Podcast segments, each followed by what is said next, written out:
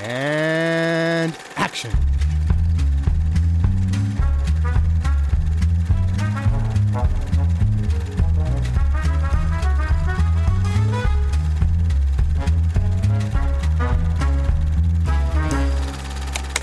First of all, the photography of people in dialogue is definitely nothing to do with the cinema whatsoever. It is purely an extension of the theatre. Photographing of westerns, galloping horses, is what it is. It's photography, mm-hmm. Mm-hmm. but not necessarily cinematic. Whereas in a picture like Rear Window, you have a man sitting at a window looking. First piece of film is a close up. The second piece of film is what he sees. The third piece of film is his reaction. Now, here uh, in rapid succession are three pieces of film put together, which is really what pure cinema is. The relative position of the pieces of film which create an idea like words in a sentence. Heidi ho und herzlich willkommen. Directed by Alfred. Hey, ich dachte, ich versuche was anderes. Ja. Es ist, ich meine, also äh, irg irgendwie, irgendwie muss man die Energie ja hochhalten. So am Abend, äh, wenn es um die Aufnahme geht. Äh, ich bin Johannes und äh, der Ted ist dabei. Hey, Heidi ho. Heidi ho und der Luke auch. What's itching my rashes? Hi. Hey, der, der, war, der war gar nicht schlecht. Yo, das ist Directed by Alfred Hitchcock, wo wir die Filmografie von Alfred Hitchcock durchgehen. Und wir sind bei einem seiner absolut bekanntesten Filme angekommen. Bisher hatten wir immer mal so Klassiker, die vielleicht Filmfans kennen. Aber das ist ein Film, von dem wahrscheinlich jeder schon mal gehört hat. Das Fenster zum Hof oder Rear Window. Also eventuell sein bekanntester, also nicht sein bekanntester Film, aber so mit den großen drei, Vertigo und Psycho. Und die, Vögel. Die, die Big Five. Die Big Four oder Five, die es die es halt immer so gibt. Und das ist, das ist der erste davon. Das ist auch zufälligerweise mein absoluter Lieblings-Hitchcock-Film, also zumindest Oh. halt von denen, die ich schon gesehen hatte. Und wir werden über den Verlauf der Staffel sehen, wird das, das, würde das bleiben? Wer weiß. Wer weiß. So, äh, Rear Window, das Fenster zum Hof, äh, ist aus dem Jahr äh, 19, wa- was war's, 54? Meine Notizen, ich habe doch Notizen. 54. Ähm, genau, ist Hitchcocks 41. Film. Das heißt, wir, wir, wir nähern uns, wir haben jetzt dann noch elf Filme, zwölf Filme vor uns oder so, elf oder so, also, ne, ein bisschen echt auf der Zielgeraden. wow. Okay. Und ähm, es spielen mit James Stewart, Grace Kelly, Wendell Corey, Thelma Ritter und äh, Raymond Burr ist noch natürlich sehr prominent und, und dann ganz viele Leute, die wir nur aus der Ferne durch irgendwelche Fenster beobachten. Weil der Film handelt von einem äh, Fotografen, gespielt von James Stewart, der bei einem Unfall auf einer, auf einer Rennstrecke, die er fotografiert hat, den er fotografiert hat, äh, das Bein äh, gebrochen hat und jetzt äh, sechs Wochen mit eingegipsten Beinen in der Wohnung rumsitzt, nichts machen kann, außer die Nachbarn zu beobachten. Oh, oh, oh, Hitchcock. Voyeurismus. Hitch Hitchcock macht einen Film sehr offen über ein zentrales Thema seiner Filme, das davor aber nicht so offen behandelt wurde. Äh, Voyeurismus. Und äh, genau, gleichzeitig ist er mit Grace Kelly zusammen, die ein Model ist. Und die beiden haben so ein bisschen einen Konflikt, weil sie sehr unterschiedliche Lebensentwürfe haben. Sie hätte gerne, dass er sie heiratet und am besten nur noch Modefotografie macht. Er hat aber mehr eine Vorstellung, eine Vorstellung davon, dass er halt in Kriegsgebieten rumchattet und irgendwelche gefährlichen Sachen fotografiert und sich nicht binden lässt.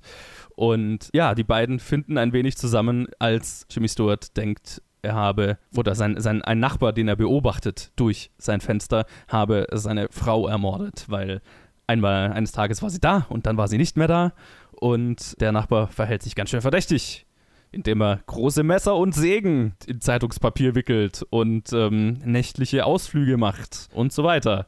Und ja, das gilt es dann aufzuklären, weil ihm natürlich niemand glaubt, außer Grace Kelly ab einem bestimmten Punkt. Ein, ein absoluter Klassiker. Ich fange Luke, mit dir an. Hast, hast du ihn nochmal angeschaut? Ich weiß, Ted hat ihn nicht nochmal angeschaut, weil er ihn ja eh gerade erst Äh, besprochen ja, hattet. Ich habe ihn, ich hab ihn, ich hab ihn nicht gelockt, aber ich habe ihn nochmal angeschaut. Entschuldigung. Aha. Hätte ihn nochmal loggen sollen. Und ich meine, ich hatte ihn davor auch schon mal angeguckt. Also eigentlich hätte ich ihn als Rewatch loggen müssen, das erste Mal. Weil das war jetzt quasi das dritte Mal, dieses, diesen Freitag, Freitag, Sonntag, Sonntag, gestern, vorgestern. Vorgestern habe ich ihn das dritte Mal angeschaut.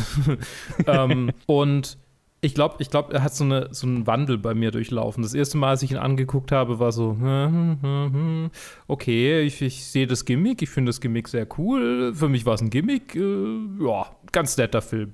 Und jetzt habe ich nochmal noch mal angeschaut, äh, war so, ah ja, eigentlich, eigentlich echt cool. Cool, super gedreht und äh, schöne Einblicke und äh, es ist nochmal interessante Sachen reingeflochten in die Hitchcock-Storyline. Und dieses Mal habe ich mir angeguckt und dachte mir, das ist wahrscheinlich der von den Filmen von Hitchcock, die mich am ehesten mitnehmen. So, so langsam. Also er ist tatsächlich mit jedem Rewatch nochmal ein bisschen besser geworden. Mhm. Was ich, ich meine, es ist natürlich absolut relatable in jeglicher Hinsicht. Ich meine, wer kennt das nicht? wer kennt das nicht?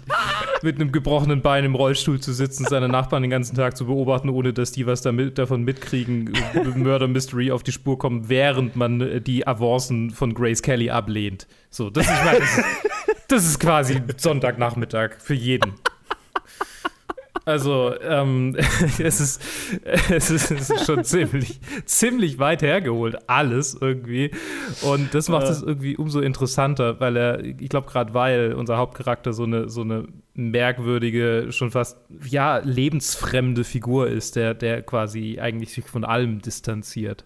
Und ähm, Mhm. diese, diese Distanz überträgt sich ja durch die ganze Art und Weise, wie der Film gedreht ist und äh, gibt uns einen sehr, sehr intimen Einblick in Lebenswelten, wie Hitchcock sie quasi wahrnimmt und jetzt hier so auf den, auf den Bildschirm überträgt. Und ist meiner Ansicht nach ein ebenso effektives Psychogramm des Regisseurs wie auch äh, ein, ein sehr, sehr kompetenter Krimi-Thriller. So, nice. das halte ich von diesem Film in aller Kürze. Ted, wie ging's denn dir? Also, ähm, für mich war es das allererste Mal, dass ich den gesehen hatte. Und Uh. jetzt hatte ich auch den Rewatch nicht geschafft, seit, und seit wir den bei Top 250 besprochen haben.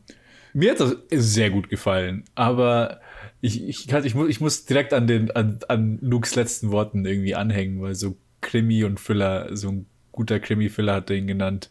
Und das, ist, das sind gar nicht so die Sachen, die mir, die mir daran gefallen haben. Das ist jetzt irgendwie, Thr- also die Thriller-Sachen, keine Ahnung. Ich habe, ich weiß, was ich, ich glaube, als ich ihn gelockt habe, habe ich geschrieben, ich könnte Jimmy Stewart beim Casual Talking den, ganzen Tag zuschauen. Und ich glaube, das waren auch die Szenen, die mir am meisten gefallen haben. Weil dieses Hanging Out, vor allem halt er mit seiner, mit der Frau, die immer kommt, um ihn halt zu massieren und dann quatschen sie rum und dann tauschen sie Ja. Theorien aus und halt so ein bisschen das Hanging Out. Für mich war auch die Prämisse war, war super cool. Das Einzige, was, was ich nicht wirklich abgekauft habe von dem Ganzen, war jedes Mal, wenn Jimmy Stewart irgendwie drüber geredet hat, was für ihn wichtig jetzt als, als Kriegsreporter oder sowas. Nicht so, du, du hast für mich den, genau den gleichen, genau die gleiche Attitüde wie Grace Kelly. Ich kann ich, also wenn es einen Schauspieler gibt, den ich mir nicht vorstellen kann, der, diese Arbeit zu machen, dann ist es er. Und ich so, nee, Okay. das hört sich halt einfach falsch an. Dieses Selbstverständliche drüber reden. Und dann im Dschungel in, in High Heels rumwarten. Und ich so, ja, als ob du das machen würdest. Also. ne? Nee, aber ja. Nee, mir hat das super gut gefallen. Also, ich finde es sehr schade, dass ich nicht geschafft habe, den nochmal anzu anzuschauen, weil ich wollte nochmal so, noch mal so einen zweiten Einblick haben, um, weil irgendwie, es ist jetzt auch schon ein bisschen her und so die kleineren Aspekte kann ich mich nicht mehr ganz so gut erinnern. Aber die, die markanten Sachen mit halt mit Stuart und Kelly und mit der äh, Schauspielerin, die die, ja, ich will nicht Masseuse nennen, aber halt die Krankenpflegerin gespielt hat, also war ich sehr davon angetan, auch und halt auch mit der ganzen Prämisse. Dieses, Luke hat gemeint schon so, ah ja, Gimmick. Und ich merke halt so, alle seine Gimmick-Filme sind die Filme, die mir am besten gefallen. und das sind dann auch immer am Ende die Gimmick-Filme, die alle nur am selben Ort spielen. Das sind halt wirklich die Filme, die mir halt am meisten taugen bei ihm ist. Ich weiß nicht wieso, aber irgendwie, das ist bis jetzt mein, mein, mein favorite Subgenre von, von Hitchcock. Er ist gut an der Single-Location auf jeden Fall. Ja, ich habe ich hab ja schon gesagt, das, es ist bis, bis dato mein, mein Lieblings-Hitchcock, aber das war er, aber ich, ich war mir nicht sicher, ob er das also deswegen wollte ich auch so die Reihe so ein bisschen machen, ne, um zu schauen, äh, bleibt er das, weil halt die Filme, die ich von ihm gesehen hatte, waren halt so die, die, die man halt kennt. Und, und noch so ein paar zerquetschte. Also The Lodger hatte ich schon mal gesehen und so. Aber ja, ich, ich mochte Rear Window damals, als ich ihn das erste Mal gesehen habe, sehr. Ich glaube, ich habe ihn jetzt zum zweiten Mal gesehen. Zweiten oder dritten Mal. Hm. Und es ist schon ganz, ein ganz schönes Stück her, seit ich ihn das letzte Mal gesehen habe. Ich hatte ihn nur halt immer sehr, sehr gut in Erinnerung und das war so der Film, der mich so ein bisschen auf den Hitchcock-Trip äh, gebracht hat und so weiter.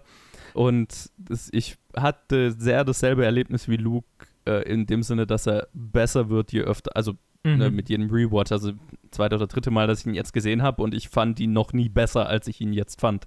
So, weil äh, mir ganz viel von den, kleinig, von den kleinen Details und so weiter halt viel mehr aufgefallen sind und von den Nuancen der Geschichte und dieser, dieser ganzen, diesem ganzen, von diesem ganzen Mikrokosmos, der da so aufgebaut wird.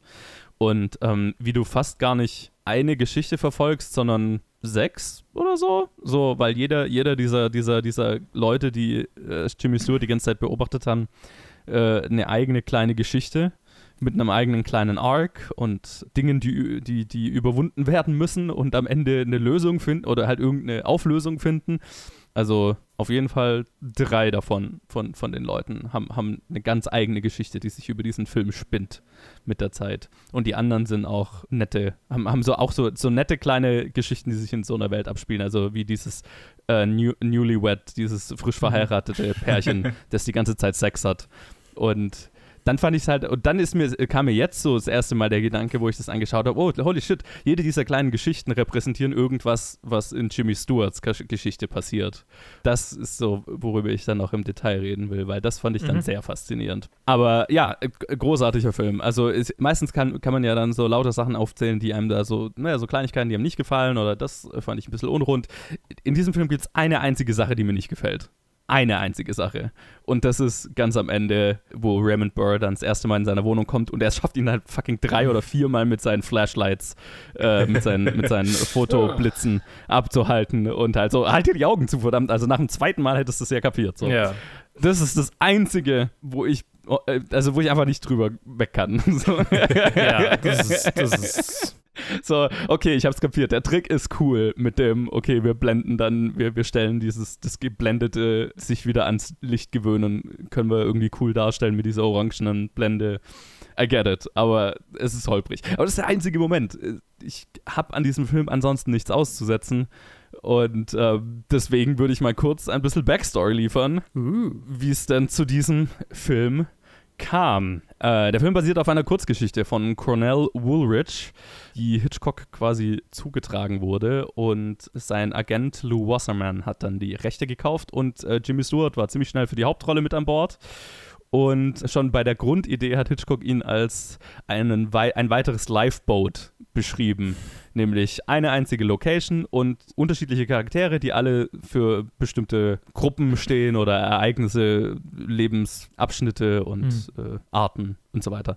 Ähm, also, wie, wie, du ja auch schon gesagt hast, Luke ein Psychogramm, also einerseits des Regisseurs, aber auch der Gesellschaft. Oh ja. Ne? Und wie, wie der Regisseur dieses wahrnimmt oder menschliches Verhalten wahrnimmt, ist, glaube ich, mehr, würde ihm, glaube ich, mehr gerecht. Also Hitchcock ist ja nie so groß dran interessiert, oder sagt er zumindest und dann macht er es trotzdem manchmal, so mhm. irgendwie Gesellschaftskommentare zu machen.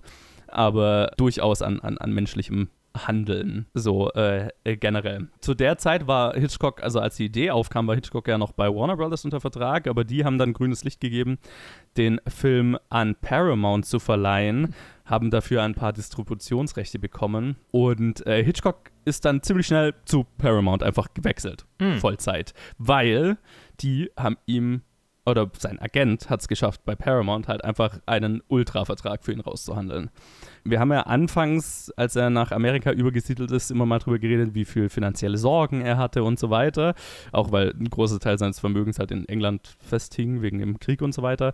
Das hatte spätestens ab seiner Arbeit mit Warner Brothers ein Ende, aber mit dem Beginn seiner Arbeit mit Paramount bekommt er diesen Reichtum, für den man Hollywood vielleicht so ein bisschen kennt. Oder was man von Hollywood so ein bisschen im, im Kopf hat. Genau, die Zusammenarbeit begann mit Rear Window, der an Paramount verliehen wurde und die haben ihm dann halt einfach einen festen Vertrag angeboten und sein Agent ähm, konnte halt einen mehrjährigen Ver Vertrag äh, raushandeln mit einer sehr lukrativen Bezahlung und Warner Brothers hat gar nicht erst versucht, diesen Vertrag zu matchen, weil es hätten sie einfach auch nicht gekonnt.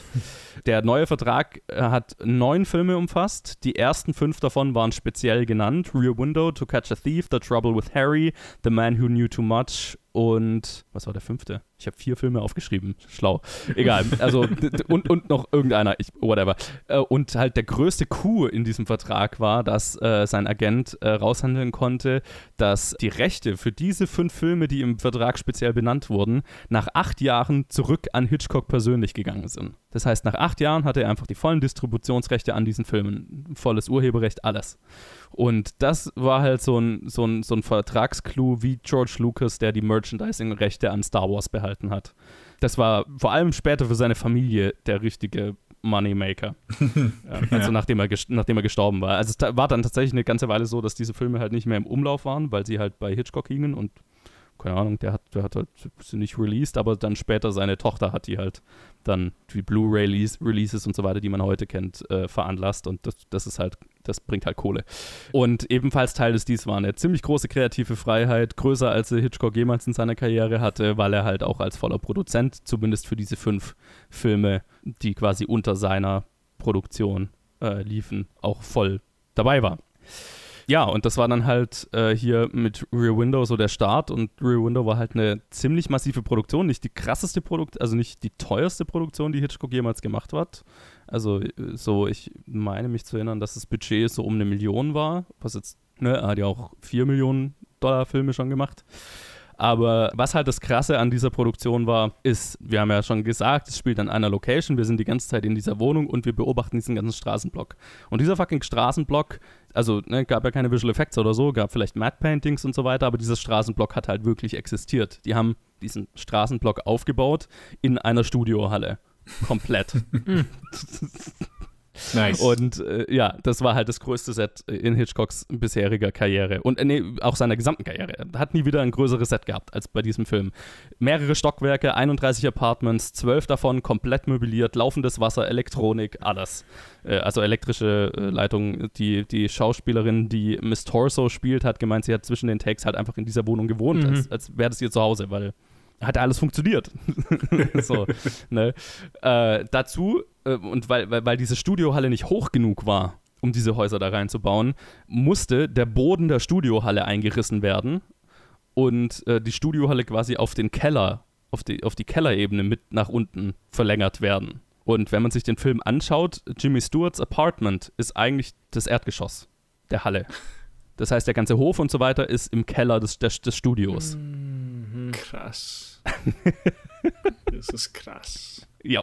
das, ist, das, ist, absolut durchgeknallt.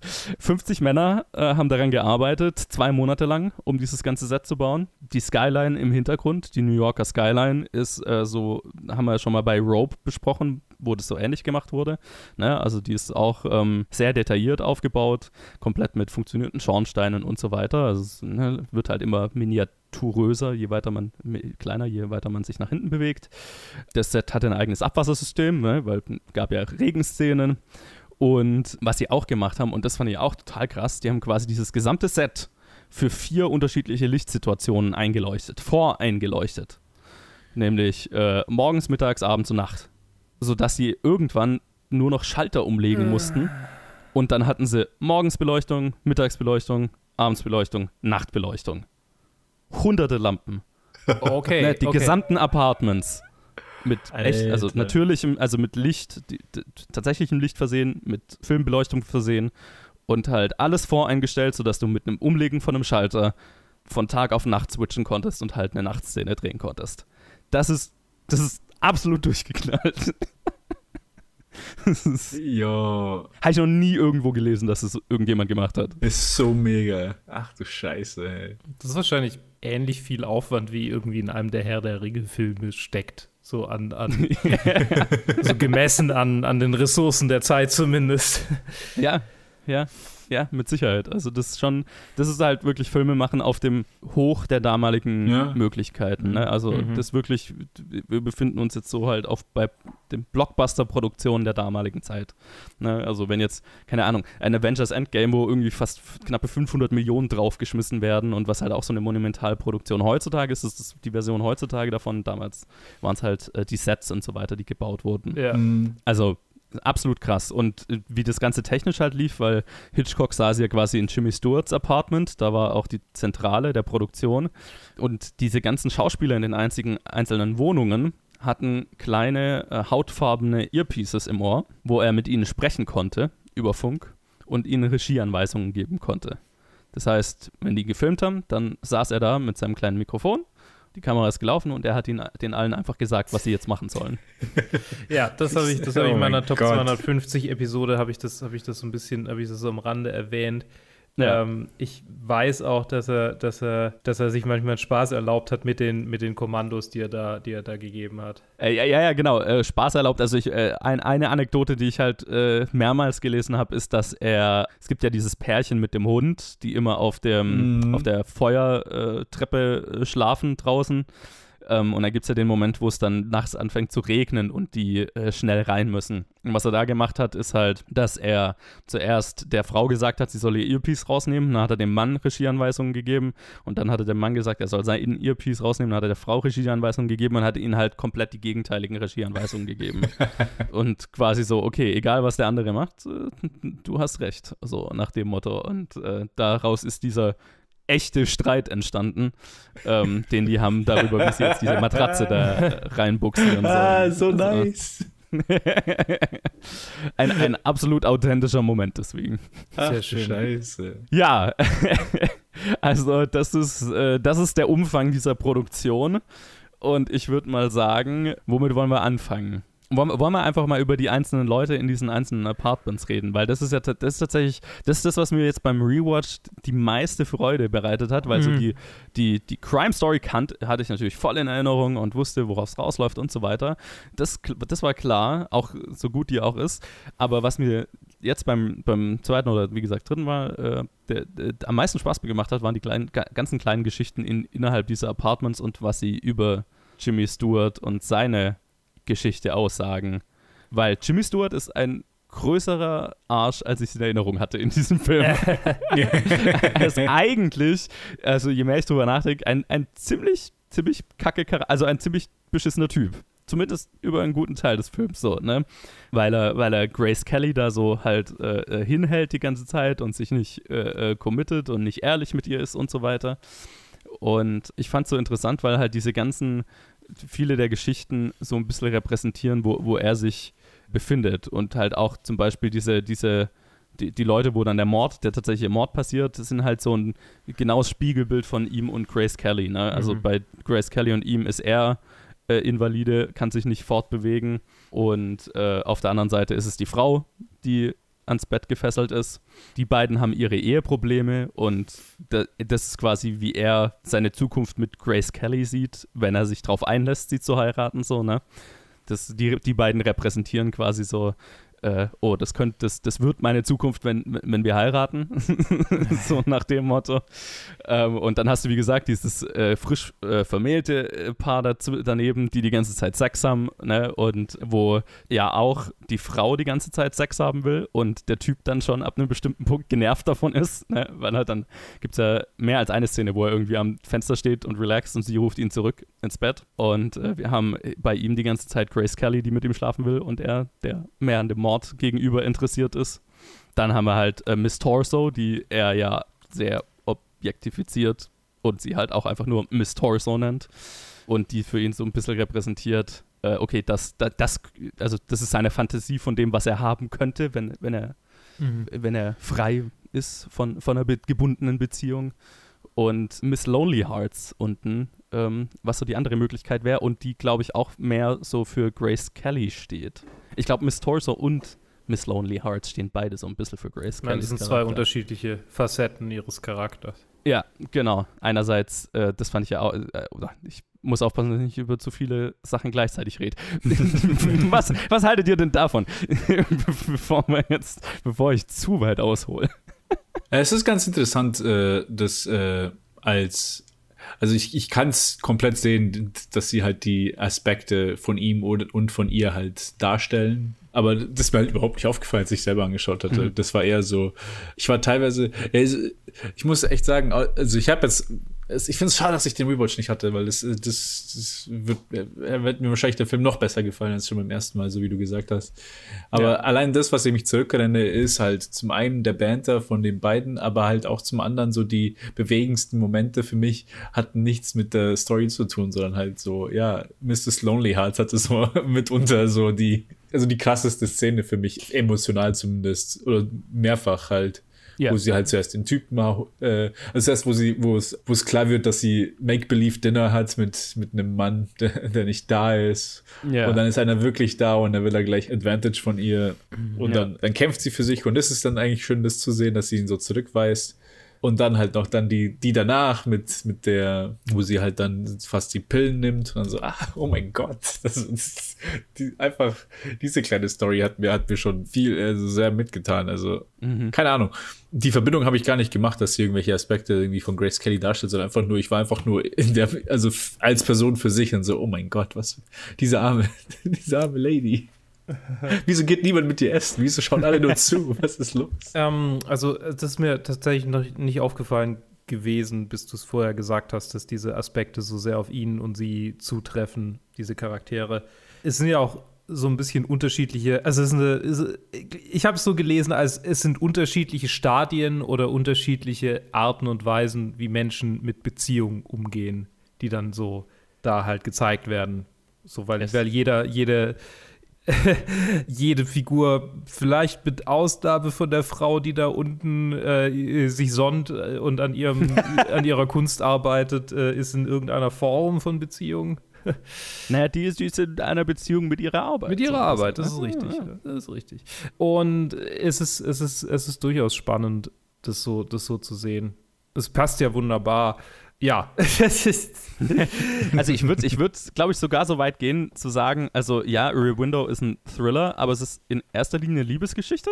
Mhm. Weil jede, also die, eigentlich so die eigentliche Geschichte, die eigentliche Story, ne, auch, auch der Thriller selber ist ja nur ein Vehikel dafür, dass Jimmy Stewart und Grace Kelly zusammen wieder zusammenfinden. Ja. In irgendeiner Form. Kann man dann drüber reden, wie lange hält diese Beziehung nach diesem Film, mit dem, wo der Film endet aber es ist, es ist eine Liebesgeschichte. Und jede dieser Nachbarschaftsgeschichten, jede dieser Personen oder Personengruppen haben ihre eigene kleine Liebesgeschichte oder Geschichte, die um irgendeine Form von Beziehung sich dreht. Mhm. Ne? Und mhm. halt in ganz unterschiedlichen Aspekten und Stadien, wie du ja gerade gesagt hast. Und mir ist das jetzt auch erst beim dritten Mal anschauen aufgefallen. Also war, war mir davor auch überhaupt nicht bewusst. Und es war so. eine ganz neue Ebene entdeckt an diesem Film. Geil. Das ist, das ist cool. Ich meine, es ist, und das ist ja auch ein, äh, ähm, ein wunderbares oder ein, ein, klares Zeichen für einen grandiosen Film, dass er jedes Mal, wenn man ihn an, anguckt, neue Aspekte aufzeigt, man neue ja. Aspekte äh, äh, findet. Absolut. Und deswegen auch so ne, Teile der, dieser Geschichten sagen was über oder reflektieren was, was, was Jimmy Stewart und, und seine Beziehung zu Grace Kelly angeht, aber gerade, wie ja gerade auch angesprochen, also gerade Miss Lonely Hearts und Miss Torso sind so zwei unterschiedliche Aspekte von, von Grace Kellys Charakter, ne? dass sie, es gibt ja diesen Moment, wo Miss Torso, boah, es nervt mich, dass, dass, dass sie so heißt. Das ist furchtbar. das ist furchtbar. Das mm, nennen wir sie doch die Tänzerin. Die Tänzerin, genau, die Tänzerin.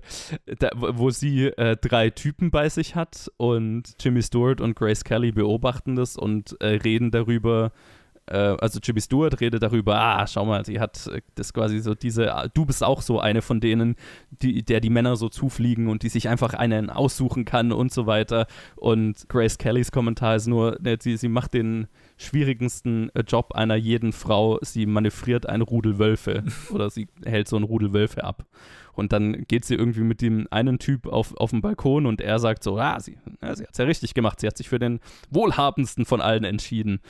Und ich weiß nicht mehr genau, was Grace Kelly sagt, aber. Ich glaube, darauf, darauf ähm, äh, erwidert sie das mit dem Rudelwölfe. Oder so, ja, genau.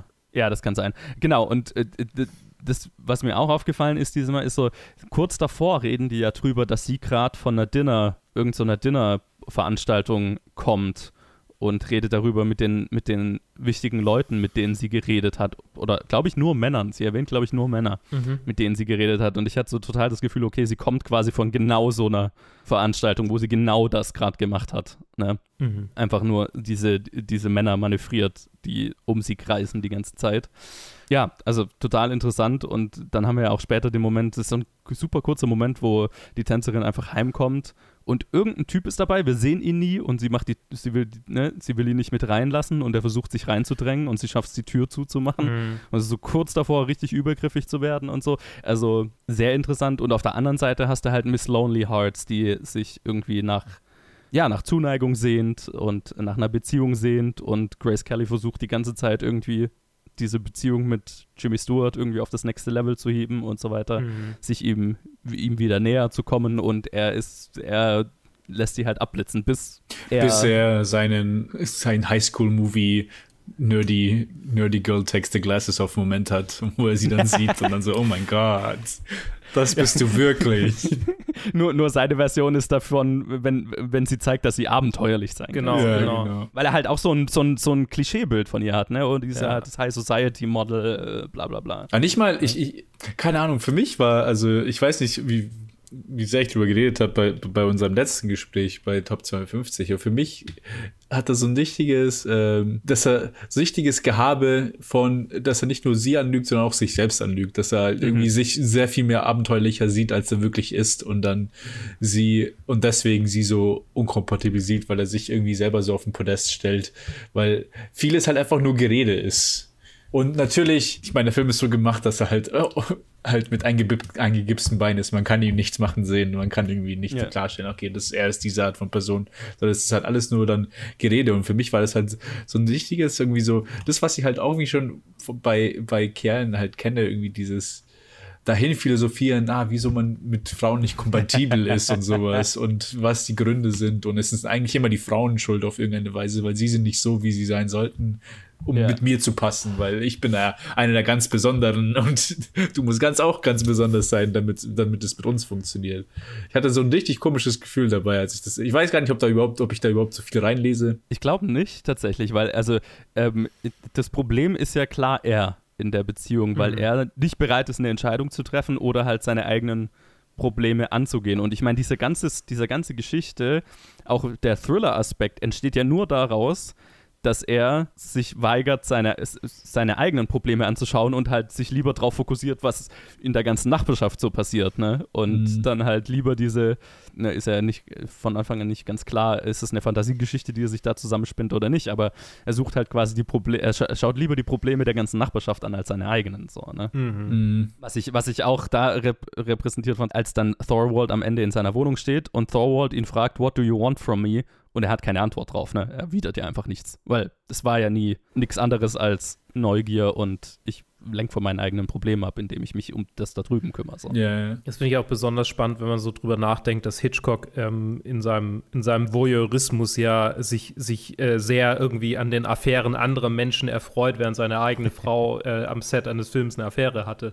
Ja. Das ist so, äh, vor der eigenen Haustür kehren, äh, nicht kehren, aber, aber halt bei den anderen mit dem Fernglas reinschauen. Ist auch lustig, weil, weil Hitchcock da total so offen drüber geredet hat. Also nicht über die, also man weiß ja nicht, ob er von der Affäre seiner Frau was wusste, aber äh, über, über Voyeurismus, ne? Also so in dem ganzen in der, in der Zeit um diesen Film rum, in den Interviews und so weiter, hat er immer so quasi drüber geredet, so nach dem Motto, naja, ich meine, jeder ist voyeuristisch auf eine gewisse Art und Weise und jeder würde die halbe, Na also so ziemlich jeder würde die halbe Nachbarschaft beobachten oder tut das sowieso mhm. und ähm, wir sind quasi jetzt nur so ehrlich und, und, und gehen damit auch so um.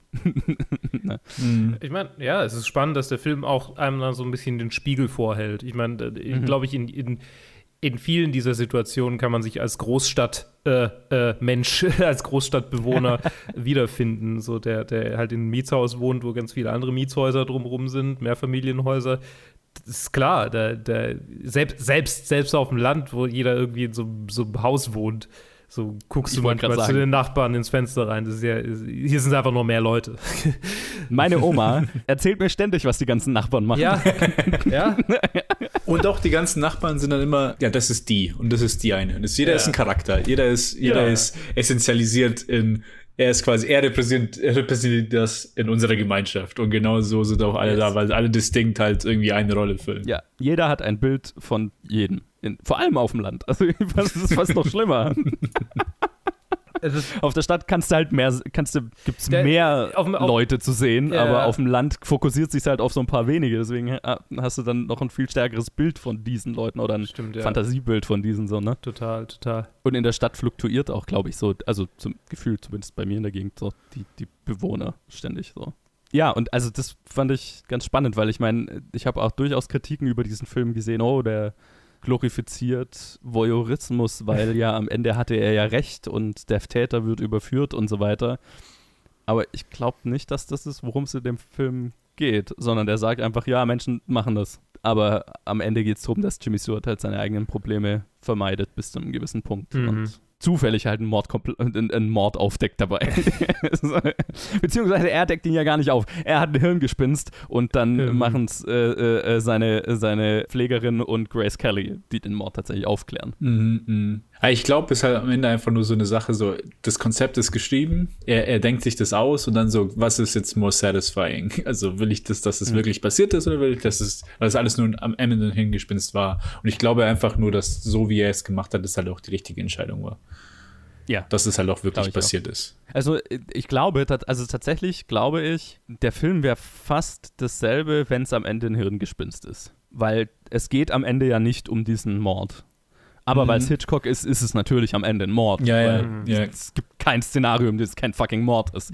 So, das ist ein fucking Hitchcock-Film. Aber du könntest, glaube ich, ziemlich genau denselben Film machen. Am Ende ist ein Hirngespinst. Und trotzdem durch dieses Abenteuer, das die erlebt haben, finden die beiden wieder, wieder zueinander und finden, fangen an, ihre eigene Beziehung aufzu, wieder aufzubauen. So, ne? Ich glaube, Das wäre so ein. Ah, ich liebe aber diese Momente in Filmen. Ah, tut mir leid, Luke. ich glaube, dass sogar die, die, die Sequenz, ähm, wo Thorwald auf ihn zugeht und vom Blitz fünfmal geblendet wird, ähm, dadurch glaubhafter werden würde, wenn es alles ein Hirngespinst wäre. So, wenn, wenn sich am Ende, am Ende raus, dass er nur geträumt hat oder so, das ist so ein, ach ja, klar, natürlich. So, das, sowas passiert nur Right. im Traum, das passiert nicht im echten Leben. Ja, aber tatsächlich, lustigerweise, diese, diese Blitzsequenz habe ich schon in mehreren Filmen Ja, wieder aufgegriffen gesehen, also als Hommages. ja. Nicht, nicht zuletzt gerade, also ich meine, ist schon wieder alt, wenn, wenn das, diese Episode rauskommt, aber in The Woman in the Window war der letzte, der es ganz schamlos Oh. äh, einfach kopiert hat, mehr oder weniger, und denkt, dass er macht eine Hommage, aber naja. Habe ich im Review ja schon damals gesagt. Mensch. Äh, und tatsächlich gibt es ja ganz, ganz viele Nachmacher dieses, dieses Films. Also der hat ja ein ganzes Genre quasi äh, äh, hervorgebracht an B-Thrillern, wo irgendjemand einen Mord aus dem Nachbarhaus beobachtet oder so. Also inklusive quasi Remakes, die aber anders heißen. Es gibt- es gab doch diesen Shia LaBeouf. ja, Dis der, Disturbia. ja, genau. Äh, Ah, Der ja. zum Beispiel, der ist ja quasi ein Remake davon. Und aber dann eben auch so Sachen wie The Woman in the Window, The Girl on the Train. Alles so Sachen, irgendjemand beobachtet von irgendwo ein Mord oder war es ein Mord und am Ende ähm, ist es was, wo sie ihre eigene Dämonen, ihre eigenen Dämonen facen müssen. Und Mhm. komischerweise ist keiner so gut wie dieser. Also Mhm. gefühlt auch, weil sich die meisten mehr auf diese Mordstory konzentrieren, als auf das, worum es in dem Film eigentlich geht. Ja, ja. Diese Love Story, ne? Ja, ich mag irgendwie die, die harmlosere Version von diesem Reveal. Dieses, ah, es ist scary, aber doch nicht. Mag ich lieber. Was auch viele Filme machen, keine Ahnung. Home Alone oder, oder jeder Film, wo, wo es um kleine Kinder geht und es gibt irgendeinen Grumpy Grandpa und der ist am Ende ein richtiger, richtiger Süßer. oder halt irgendwie so Tucker and Dale vs. Evil, wo sie es auf den Kopf stellen und dann so immer halt wie zwei Kranke wirken, aber halt die süßesten Menschen überhaupt sind. Ja, ja. Was ich übrigens hier sehr lustig fand, ist, Rear Window hat ganz uncharakteristisch für Hitchcock ein tatsächliches Ende. Ja. Ich weiß nicht, ob ich das. Der hat einen Epilog. Der ist nicht so, oh, der Mord ist aufgeklärt, tschüss. Mhm. Und das ist auch, das hebt ihn, finde ich, auch nochmal auf eine andere Ebene, so. Total Weil es tut gut. Es ist tatsächlich auch ein, für einen Hitchcock uncharakteristisch positives Ende, weil, also ist ja fast schon, fast schon kitschig teilweise. Zum Beispiel, dass Miss Lonely Hearts dann den Musiker kennenlernt, weil äh, seine Musik hat sie vom Suizid abgehalten und die fangen dann eine Beziehung an und Miss Torsos äh, äh, Verlobter oder whatever kommt zurück und stellt sich raus, ist ein kleiner nerdy Dude. Ja. Ähm, und Es gibt Hoffnung für euch alle Incels da draußen. ja, genau. äh, ja, also und, äh, genau, und das, das Paar mit dem Hund hat einen neuen Hund. Und es ist ja, also es ist ja, das ist ja für, für einen Hitchcock-Film wird ja alles so rund äh, abgerundet am Ende. Das ist sehr ungewöhnlich. Aber ich finde, es passt total gut. Also es tut dem Film echt gut. Ist tatsächlich, mir fällt gerade auf, das ist tatsächlich sogar ein bisschen versteckte Werbung für die Armee. So, ja, wenn ihr, wenn ihr ein kleines Nerdy, ein kleiner Nerdy-Dude seid, geht nach Korea. Dann werdet ihr ein Model als Freundin, als Verlobte haben. Nee, aber ich, ich, ich habe es gar nicht so gelesen, sondern Ja, ja, nee, was, ich, was mir an dem so gefällt, Ja. ist, dass es halt unser Bild von ihr auf dem Kopf Genau, stellt. Ne? genau. Nee, nee, das also war weil, weil, weil ja Jimmy Stewart die ganze Zeit, oh, die, die ist die, in Anführungszeichen, die Schlampe. So, Ja, ne? ja, okay, genau. die, die kann ja jeden die, haben. die bla, bla, bla. Ja, ja. Ja, und am Ende ist es halt so ein kleiner Nerdy-Dude und sie sagt ihm ja auch noch irgendwie so nach dem Motto, oh, die Armee hat dir gut getan, so nach dem Motto, du hast abgenommen und dann sagt er gleich, oh, was hast du denn im Kühlschrank? Ja. so. Also, total goldig irgendwie. Ja. Also es wird so alles so richtig am Ende fein zuckersüß ab, abgerundet. Mhm. Ist schön, also äh, es ist echt Ja. zufriedenstellend so, ne? Mir gar nicht aufgefallen beim Anschauen. Weil jetzt, wo du sagst, ich denke halt, das ist dann ein ganz anderer Film, die so mega abrupt einfach nur so, okay, ciao. Ja, genau. Und quasi hätte er den Film genauso gemacht, das wäre dann, wo er halt auf dem Boden lag und dann so, hat man, hat man gefunden, was in der Hecke drin war oder was auch immer im Koffer und dann wird es kurz gesagt und so, the end. Ja. Ciao. Und ist ja auch so, ne? Der fällt da runter und dann ruft einer rund, äh, dann ruft einer runter, ah, er hat gerade gesagt, ja, die, der Hund war zu, äh, hat zu viel rumgeschnüffelt, er hat das wieder ausgegraben und in, in der Wohnung versteckt und Ja. er würde uns jetzt auf eine Tour am, am Fluss entlang, äh, wo er die ganzen Leichenteile versteckt hat, nehmen und Ja, also er, hat, er hat gestanden, also äh, hätte man auch einfach da abschneiden können. So, Wer, Fall gelöst. Ja. Aber es geht halt nicht um den Fall. Ja. Und das ist, was diesen Film so gut macht. Ja, und am Ende, absolut. wir müssen noch, wir müssen noch Grace, Ke- also die ganzen kleinen Geschichten natürlich auserzählen, aber auch seine und Grace Kellys Beziehung, die ja quasi, und das, das ist, fand ich ganz interessant, weil ja, er, er entdeckt eine neue Seite an ihr, nämlich eine abenteuerliche Seite, das, was er, also ne, sein Bild von ihr war ja auch ein falsches, genauso wie er seine ganzen Nachbarn judged, hat er ja auch sie gejudged, fälschlicherweise, und er findet so eine neue, neue Appreciation für sie. Und sie entdeckt ja auch irgendwie so ein bisschen die, die Neugier an, an, an dieser abenteuerlichen Seite von ihm. Aber das Ende suggeriert ja, so richtig verändert haben sie sich ja beide nicht, weil sie sind, es wird nicht suggeriert, dass sie verlobt sind, Mhm. was er sie die ganze Zeit will. Und sie liest zwar schon so ein Adventure-Magazin, ein Advent- Adventure-Buch oder so, aber legt es dann ja, wo sie sieht, dass er schläft, zur Seite und macht ihr Modemagazin auf, so, ne? Fand ich ganz interessant, so. Also, ja, die haben irgendwo einen Wandel durchlaufen und die Beziehung ist irgendwie aufgefrischt, aber ich glaube nicht, dass die Probleme ganz weg sind am Ende. Hm. Und hier habe ich auch irgend so ein Interview dann mit Hitchcock gelesen, wo er gefragt wurde, ob, die, ob er dann glaubt, dass die dann heiraten und so weiter. Und er hatte einfach keine Antwort drauf, weil er offensichtlich, also es interessiert ihn halt Ja, eigentlich eben. nicht, Ich wollte gerade ist sagen, so, er würde halt auf seine britische Weise würde es irgendwie sagen, aber das wäre dann im Endeffekt wäre es einfach nur ein Who gives a shit. So, ist, Ja. ist mir doch egal. Film ist vorbei, es ist rund, who cares? Aber was glaubt ihr? Sind, sind die danach noch, also hält das, das Ding oder nicht? Weil Nein, ich glaube Ich glaub glaube ja nicht. Nee. Ich glaube Nee. auch nicht. Nee, nee. Das, das hält jetzt zwei Monate, weil es so ein bisschen einen neuen Boost bekommen hat und dann kommen aber die gleichen, dieselben Probleme. Für mich, für mich ist das ein, ein Grace Kelly Universe. Sie, ist, sie spielt dieselbe Person in allen drei Filmen. Zuerst wird sie Trendsetterin in New York, nachdem sie freigesprochen wurde in London. Und dann Right. danach hat sie keine Lust mehr auf Jimmy Stewart und holt sich, holt sich bei To Catch a Thief den anderen, den Cary Grant. Yes. Okay, das ist jetzt äh, lustigerweise war Grace Kelly nicht Teil der Kurzgeschichte. Also der ganze Charakter nicht. Die Kurzgeschichte war tatsächlich ein Thriller, wo es um diesen Mord ging und so weiter. Und alles, was mit ihrem Charakter zu tun hat, dieser Beziehung und auch diesen Nachbarschaften, die, wo es, also, ne, also das, worum es in diesem Film letztendlich eigentlich geht, ist eine Neuerfindung. Wie so, wie so oft bei ihm. Ja, und also ich habe ja schon mal so drüber geredet, gefühlt die besten Hitchcock-Filme sind die, in die dann entweder er durch Zufall oder auch die beteiligten Autoren, hier war es tatsächlich ein einziger Autor, mit dem er das Ganze gemacht hat, weil er beschlossen hat, sein, sein, seine Arbeitsweise ein bisschen umzustellen. Aber wenn die was reinbringen, was den Film tiefer macht, als er vielleicht davor war, weil ich glaube auch hier, Hitchcock hat schon drüber geredet, dass es eigentlich eine, um diese Beziehung geht und so weiter, aber natürlich ist er auch an diesem Thriller-Aspekt am meisten interessiert. Und das andere kommt, glaube ich, mehr so aus dem Drehbuch. Und ja, hat halt hier einen Autor gefunden, John Michael Hayes, mit dem er dann die nächsten drei oder vier Filme gemacht hat. Oh, Und ähm, hat ihm auch quasi bei ihm selbst einen Dreijahresvertrag angeboten, was ich auch krass fand. Also er hat den Autor letztlich angestellt bei sich selbst, wo er genau vier Filme für ihn, also in, innerhalb dieser drei Jahre sollte der Autor vier Filme für ihn schreiben, bei einem Gehalt von 15.000 Dollar die Woche. Was? ja. Wie, wie hatte er bitte Geldprobleme? Also, ja, da ja nicht mehr offensichtlich, Ja. weil sein Paramount-Vertrag hat ihm ja öffentlich ermöglicht, also What? äh, muss er ja muss er ja das Fünffache oder so im Monat. äh, im- im- 15.000 die Woche, Ja, in 1954. Ja. Müsste man jetzt nachrechnen, was, was das in heutigem Geld wäre, That aber is, that is fuck you money. ja, Ja, ja. Das absolut. Und vor allem, weil er das halt selber für den Autoren ausgibt. ja, ja, Also, genau. Das so, Er hat nicht irgendwie Paramount Ja. gefragt, hey, könnt ihr den hier mitbezahlen? ich bin mir sicher, der, das war dann irgendwie, ne, dass er für, für das Drehbuch letztlich auch wieder irgendwas bekommen hat, dass Ja, sich das ja, auch wieder dann verrechnet hat. Scheißegal. Er hat trotzdem dem Typ 15.000 die Woche drei Jahre lang bezahlt für vier Drehbücher.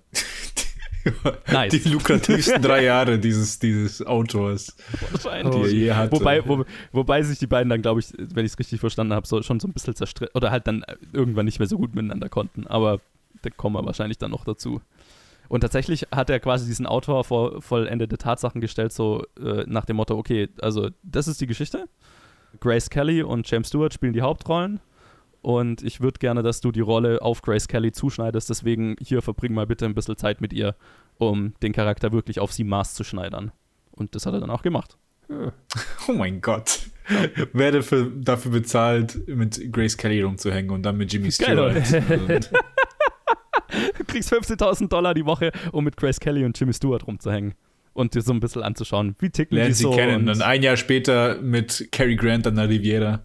ja, ja, Also, genau, da kommt, bitte. da, kommt- da kommt dann noch das Urlaubsstil dazu. Also Holy fuck. bitte. Oh mein Gott. Müssen wir ja auf was wir hinarbeiten müssen. So. Mhm. ähm, auch noch eine sehr lustige Anekdote, wo wir bei den Schauspielern äh, gerade waren. Äh, er hat Raymond Burr als Thorwald äh, auch deswegen gecastet, weil er ihn vom Aussehen her sehr an David O. Selznick anlegen konnte. Also der, äh, der Charakter Ja. Thorwald ist von den Klamotten, von der Frisur und so weiter an David O. Selznick angelegt. Was mir nicht aufgefallen ist, aber es macht total Sinn, wenn man sich Bilder von David O. Selznick anschaut. Die schauen sich sehr ähnlich. Ist ja auch so furchteinflößend, wenn er dir direkt in, direkt in die Augen schaut. Bestimmt. Übrigens auch ein paar sehr geile Shots, wo der Typ einfach nur Zigarre rauchend in der Wohnung hockt und das Licht ist aus und so weiter. ja, Ja, ja, ja. die Zigarre, Oh. die, die aufleuchtet. Sehr schön. Oh, wo, der, wo der Hund gekillt wird und äh, er sagt so, oh, und welcher, der, wer ist der einzige Nachbar, der nicht ans Fenster ist und du siehst nur diese Zigarre ominös in der anderen Wohnung. Mm, krieg ich Gänsehaut. Sehr geil gemacht. Also ich bin echt schon so, so ein bisschen aufgesprungen, als, als dieser Shot kam, wo er, wo er dir ins Gesicht starrt und so. Oh, meine Güte. Ja, so gut. Er ist, er ist auch sehr gut. Und auch so die ganzen Schauspieler so, ne, die diese Leute spielen, die halt schaffen, Charaktere zu äh, kreieren, die wir nie wirklich aus der Nähe zu sehen kriegen, ne? Mhm. Also außer Raymond Burr sehen wir ja nie jemanden nah. Wir haben von der Tänzerin einmal ein Close-Up, als der Hund stirbt. Da ist tatsächlich das Spr Bericht der Film seine Erzählweise. Da gehen wir nämlich nah auf sie drauf, um ihre emotionale Reaktion zu zeigen. Einer von ein paar, zwei, drei Momenten, wo der Film seine Erzählweise bricht. Mhm. Aber sonst machen die, äh, äh, erschaffen die ganzen Schauspieler ja Charaktere, die aus der Ferne funktionieren, was gar nicht so einfach ist. Ja, es ist, ähm, nee, es ist, es ist einfach so eine dieser Qualitäten, von der ich immer gedacht habe, dass es eigentlich nur so im Theater so richtig möglich ist, sowas, sowas aufzubauen. Und das ist so einer der Filme, wie, wie auch tatsächlich, ich meine, ist ein bisschen anders, aber ich meine, wie, wie auch äh, hier ähm, Lifeboat und wie auch ähm, äh, d- hier ähm, Rope da, dass da, dass da so eine, so, eine, so eine Charaktertiefe für jeden Charakter geschaffen wird und es nicht bloße Nebencharaktere sind, sondern jeder hat Projektionsfläche, jeder ist ein ausgearbeiteter, flashed out Character. Und Ja. ähm, das, ist, das ist wirklich äh, bemerkenswert und einzigartig. Äh, Auch den, den Komponisten fand ich übrigens auch sehr cool dahingehend. Mhm. Und was ich sehr lustig fand, der Schauspieler Ross Bagdasarian ist der Typ, der später Alvin and the Chipmunks erfunden hat. They start small. Ja. Sehr random, aber ich musste lachen. Okay, das ist cool. Was ich auch sehr spannend finde an dem Film, ist, dass es, der Film hat ja keinen Score in dem Sinn. Mm, Das einzige Mal, wo wir Musik hören, die nicht Teil der Szenerie, der Szenerie ist, also non-diegetic Mu äh, Musik, ist äh, in den Eröffnungsshots. Also in der, in, über den Opening Credits. Das ist das einzige Mal, dass wir Musik hören, die nicht Teil der Szene ist. Hm. Sonst alle Musik, die wir hören, ist äh, Radiomusik oder ganz oft halt, was der Komponist spielt. Witzig. Und das, was der Komponist die ganze Zeit, also der Komponist komponiert ja quasi über den Verlauf des Films einen Song, der dann am Ende fertig ist, den er dann am Ende einmal fertig spielt, wo dann Miss Lonely Hearts aufmerksam wird drauf. Ne? Das ist dann das erste Mal, wo dieser Song fertiggestellt ist. Und das ist tatsächlich das Theme des Films mehr oder weniger und heißt äh, Lisa, also wie Grace Kellys Charakter. Also es ist quasi ein Musikstück, das sie repräsentieren soll, was ich interessant fand. Noch, noch, noch so ein Grund, warum, warum ich finde, dass Miss Lonely Hearts quasi auch sie so ein bisschen repräsentiert. Ja, Ne? Eine, eine Facette von ihr. Ja, nee, ich meine, es ist, es ist schon, jetzt, wo wir so drüber reden, ist schon, sollte es schon eig einigermaßen ähm, offensichtlich sein. So, Mhm. ne? Es ist ein Film, in dem wahnsinnig viel drinsteckt, wahnsinnig viele Facetten drin sind und, und ich frage mich äh, immer so, gerade wenn da jetzt äh, ein Autor äh, 24-7 am Set rum, rum, rumsitzt und, und alles noch weiter anpasst und, und ausbaut, das ist dann einer dieser Filme, wo es halt nicht rein interpretiert ist und so, ja, vielleicht, das kann man so interpretieren und das ist ja eigentlich, sondern das ist, dann ist es halt wirklich klar gewollt und angelegt und Ja. so, so geplant. Also es gibt bestimmt äh, Dinge hier, die, die, die in diesen Bereich fallen, so okay, kann man, kann man interpretieren Mhm. oder nicht, aber das meiste, über das wir, glaube ich, bisher geredet haben, ist bewusste künstlerische Entscheidungen. Und es ist ein bisschen, mir fällt es ein bisschen schwer zu sagen, war das, oder beziehungsweise ich würde nicht sagen, ich würde mich jetzt nicht auf dieses Podest sagen und oh, das war alles Hitchcock. Weil ich glaube, da ist viel von dem Autor, von seiner Frau, von Alma mit drin. Also wie bei allen seinen Filmen ja sowieso. Ne? Also haben wir ja schon oft drüber geredet. Ähm, und ich bin ja allgemein nicht so ein Fan davon, uh, jemanden als so Genie auf ein Podest zu hängen. Und ich meine, dass dieser Film ist in vielerlei Hinsicht ein Geniestreich und verdient das schon. Aber allein schon deswegen, weil Hitchcock an so tieferer Thematik oft nicht so interessiert ist, ist da, glaube ich, auch viel von dem, dem Autoren einfach zu verdanken. Und dann den Schauspielern, die das Ganze wieder umsetzen. Und wie gesagt, seiner Frau, die ja sowieso die ganze Zeit mit dran beteiligt ist. Also, wobei tatsächlich sie wohl, also ab diesem Film dann sehr, sehr wenig nur noch an den, an den Drehbüchern beteiligt war. Mit ein Grund, warum Hitchcock dann nur noch mit einem Autoren jeweils gearbeitet hat. Mhm. Aber sie ist ja trotzdem immer, immer mit von der Partie. Ja, ja, im Hintergrund. Also, was sie wohl immer gemacht hat, ist halt einfach die Drehbücher lesen und Feedback geben. Und so. Ja. Das ist ja auch schon kein, keine, keine kleine Sache. Der Leiter des Production Codes, Ah, ja. den es ja immer noch gab. Hat mich total überrascht, wo ich darüber gelesen habe, weil ich gedacht habe, huh, aber in dem Film ist doch schon ganz schön viel drin, was, was eigentlich doch so ein Production Code No-No wäre. Aber ja, wie zu erwarten, der, die haben dem das, also die mussten ja das Drehbuch beim Production Code einreichen und der Leiter des Production Codes hatte sehr, sehr viel auszusetzen daran. Sie haben es letztendlich geschafft, im Prinzip alles trotzdem durchzukriegen. A, weil der Leiter kurz vor der Rente war und äh, kurz darauf mit einem deutlich liberaleren Nachfolger ersetzt wurde Mhm. oder halt einfach alt war und schon, also ne, der, der ist jetzt nicht ans Set gekommen und hat sich Sachen angeschaut. Aber B, Hitchcock und sein Team haben quasi die, das Production Code Office, also die Leute, die, die, die Mitarbeiter da, ans Set eingeladen, haben ihnen quasi die VIP-Tour gegeben durch dieses irre Set, was wir ja schon vorhin besprochen haben, haben denen quasi alles gezeigt und wie es läuft und bla. Und haben dazu halt noch gesagt, ja, die ganzen Sachen, wo der Production Code halt Bedenken hatte, wie die ganzen sexuellen Anspielungen und so weiter, die werden ja nur aus Jimmy Stewarts Wohnung gefilmt. Und sie stehen ja jetzt gerade hier in Jimmy Stewarts Wohnung. Also, wenn da drüben im Fenster was andeut anzügig, also was angedeutet wird, das sieht man ja gar nicht so richtig. Also, ne? Nice, nice.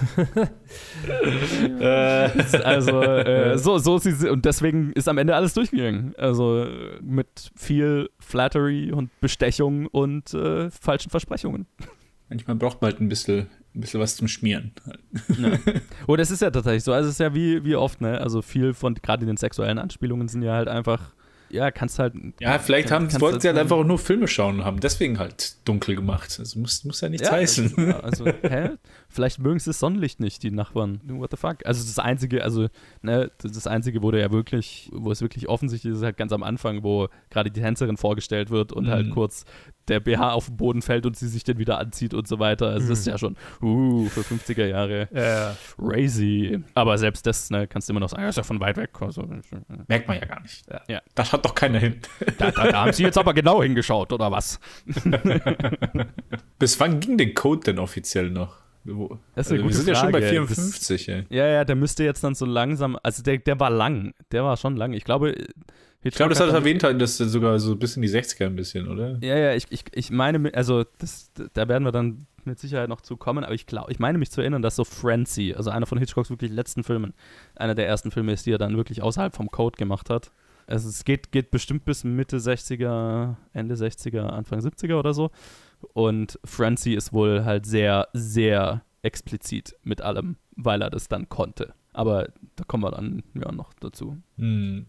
Aber gen genau kann ich dir nicht sagen, weil ich hab's noch nicht gelesen. Nee, ich weiß nicht. Ich hatte halt im, ich hatte immer den Eindruck, dass es halt äh, gar nicht so langlebig war, sondern halt die 40er und dann in die 50er rein und dann hat sich schon so ausgelebt. Aber ja, es macht Sinn, weil in den 70ern sind dann waren dann erst so richtig die die halt Die 70er. Das ist halt so ein bisschen so ein, äh, vielleicht ist einfach so auch coincided mit so weniger, so richtig die klassischen Studiofilme und mehr so intro Ja. introspektives Zeug und alles. Genau, wo, wo halt einfach junge Filmemacher außerhalb des Studiosystems äh, Filme machen, die der Production Code dann schon gar nicht mehr so kontrollieren kann und dann fällt es halt irgendwie auseinander so. Ja, ja, ja. Gerade Bonnie und Clyde ist doch, ist doch immer so der Film, Ah. der als das Ende des Production Codes und Anfang der, der, der 70er Jahre Revolution quasi gesehen wird, weil der halt so, ge so gewalttätig war, wie man es halt damals nicht sein konnte davor. Jedes Mal, wenn ich Shots von diesem, von diesem Film sehe, denke ich mir, fuck, ich muss mir direkt anschauen. Ich habe so Bock drauf, aber ich habe es immer noch nicht irgendwie, ich habe es immer noch nicht gemacht. Ich, ich habe ihn seit bestimmt zwei Jahren auf Blu-ray rumstehen und habe es noch nicht. Ja. Genau. Irgendwann mal. Irgendwann. Sagt, sagt euch beiden der Kuleshov-Effekt was? Nee. Äh, Ich ja. habe ich hab's im, ich hab's im Ding gesehen und dann habe ich es gegoogelt und ich verstehe es immer noch nicht so richtig. Und es ist, äh, ich kann's, ich habe, also ich habe ja immer, ich habe einiges an Zeit verbracht, mir immer fucking hier YouTube Film Analysis Videos anzuschauen. da gibt's mehr als, mehr als Genüge, wo halt einer so ein kurzes Segment hat, wo er kurz Kohlenstoff erklärt. Ja, ja. Im Prinzip, da gibt's so ein, es gibt so einen alten, so quasi, ich glaube sogar von Kuleshov selber, die, die Shots, die immer gezeigt werden auf YouTube, ist halt so ein Mann, der so ziemlich eindruckslos so in die Kamera schaut. Du kannst ihm wirklich nicht wirklich sehen, was er wirklich denkt. Und quasi die Theorie ist, dass Bedeutung erst mit Shot gegen Shot erzeugt wird. Das heißt, Okay. man sieht ihn so komisch, also ausdruckslos schauen und dann sieht man ein weinendes Mädchen oder was auch immer und dann wieder Shot zu, zum selben Shot zurück zu ihm und dann siehst du erstmal, ah, er ist ja melancholisch, ist ja gar nicht ausdruckslos, sondern so, sondern er ist so die, die, die Kombination des äh, Zusammenwirken von Shot gegen Shot erzeugt Bedeutung. Okay. Ja, genau. Also wir äh, durch die Gegenüber, also durch, dadurch, dass ein Film uns zeigt, einen Menschen zeigt, dann was dieser Mensch sieht und dann die Reaktion, selbst wenn es keine Reaktion gibt, wie bei diesem Typen, ist derselbe Shot nochmal mit einem ausdruckslosen Blick, interpretieren wir eine Reaktion rein aufgrund dessen, was wir durch den Schnitt gesagt bekommen, was er sieht. Mhm. Und Rear Window ist eine Masterclass im Benutzen dieser Erzählform, sage ich jetzt mal. Ne, also es ist ein sehr, sehr, sehr basic Filmemachen-Prinzip, ne, dass, dass, dass ein Schnitt eine Bedeutung erzeugt, die vielleicht vorher nicht da war. Ja Schnittkunst einmal eins so, aber es gibt kaum einen Film, in dem man so gut studieren kann wie an Rear Window Hm. weil die Hälfte des Films ist, Jimmy Stewart schaut, wir kriegen gezeigt, was er sieht und wir kriegen eine Reaktion von ihm. Ja. Und ich meine, am Set hat Jimmy Stewart nie irgendwas gesehen. Da waren keine anderen Leute Mhm. in diesen Zimmern. Der saß da und Hitchcock hat ihm gesagt, auf was er jetzt reagiert. So ein bisschen wie Greenscreen-Action-Sequenzen. Ja, genau. du schlägst es nach, ihr schlagt nach Vögeln mit, mit diesem, mit diesem Mit Genau den Kleiderbügel. Film, genau an den. genau. Das ist das schlimmste Beispiel davon. Ja, ich meine, du hast hier halt die ganze Zeit, ne? Also, das, da kannst du wirklich eine Fallstudie drin machen. So, Mhm. äh, okay. Blick, Gegenschuss, Reaktion. Ist das ganze Prinzip dieses Films. Und halt, wir, wir, wir, weil wir halt die ganze Zeit interpretieren, ob wir es wollen oder nicht, ähm, haben wir emotionale Reaktionen drauf. Ja, ja. Und deswegen funktioniert es auch, dass wir Jimmy Stewart die ganze Zeit glauben, wenn er sagt, dass da ein Mord passiert ist. Weil sein Detektivfreund nimmt es ja wunderbar auseinander und er hat ja auch recht mit allem, was er sagt. Ne? Es wäre genauso plausibel, dass Jimmy Stewart sich das einfach nur zusammengereimt hat und nichts passiert ist. Mhm. Aber nur weil wir, also Jimmy Stewart innerhalb der Geschichte ist natürlich, weil er, weil er, ne, weil er seine eigenen Probleme nicht angehen will, deswegen findet er was, wo er sich darauf fokussieren kann. Aber wir glauben ihm das durch diese, durch, durch die Erzählweise, ne? weil wir Sachen gezeigt kriegen und eine Reaktion drauf kriegen wir interpretieren diese Reaktion. Mhm. Ja. Und deswegen ist dieser Film so erfolgreich. Ja, das ist spannend. Ich meine, der Effekt, das ist, ich meine, das ist ja, das war jetzt, war, oh Gott, ich, mein, mein Hirn ist gescrambled, es tut mir furchtbar leid. Ich wollte fragen, der Effekt, ist das, ist das sowas gewesen, was dann auch kurz vorher, ähm, also was, was dann jetzt so, ein- so ein, sagen wir, äh, kontemporäres Ding war für diesen Film oder den gab es, den, den, wus- von dem wusste man schon ewig? Nein, nein, das Ja. ist ein, quasi aus den frühesten, frühesten Ja. äh, Stummfilmzeiten, Genau. wo halt gerade, vor allem halt in Russland, viel solche Experimente durchgeführt wurden. Also gerade alles, uns, uns das ganze Prinzip des Filmschnitts, wie wir es heute kennen, stammt aus Russland, aus den Zehnern und Zwanzigern, ja. Zehnern ja. und Zwanzigern, Hm. ne, mit, mit Sergei Eisenstein und so weiter und, und hier Kuleshov und so weiter, die, diese ganzen Schnittprinzipien, Montage, alles mögliche. Ja, Ja. Montage, äh, genau. Ja, ist interessant, vor allem halt, vor allem äh,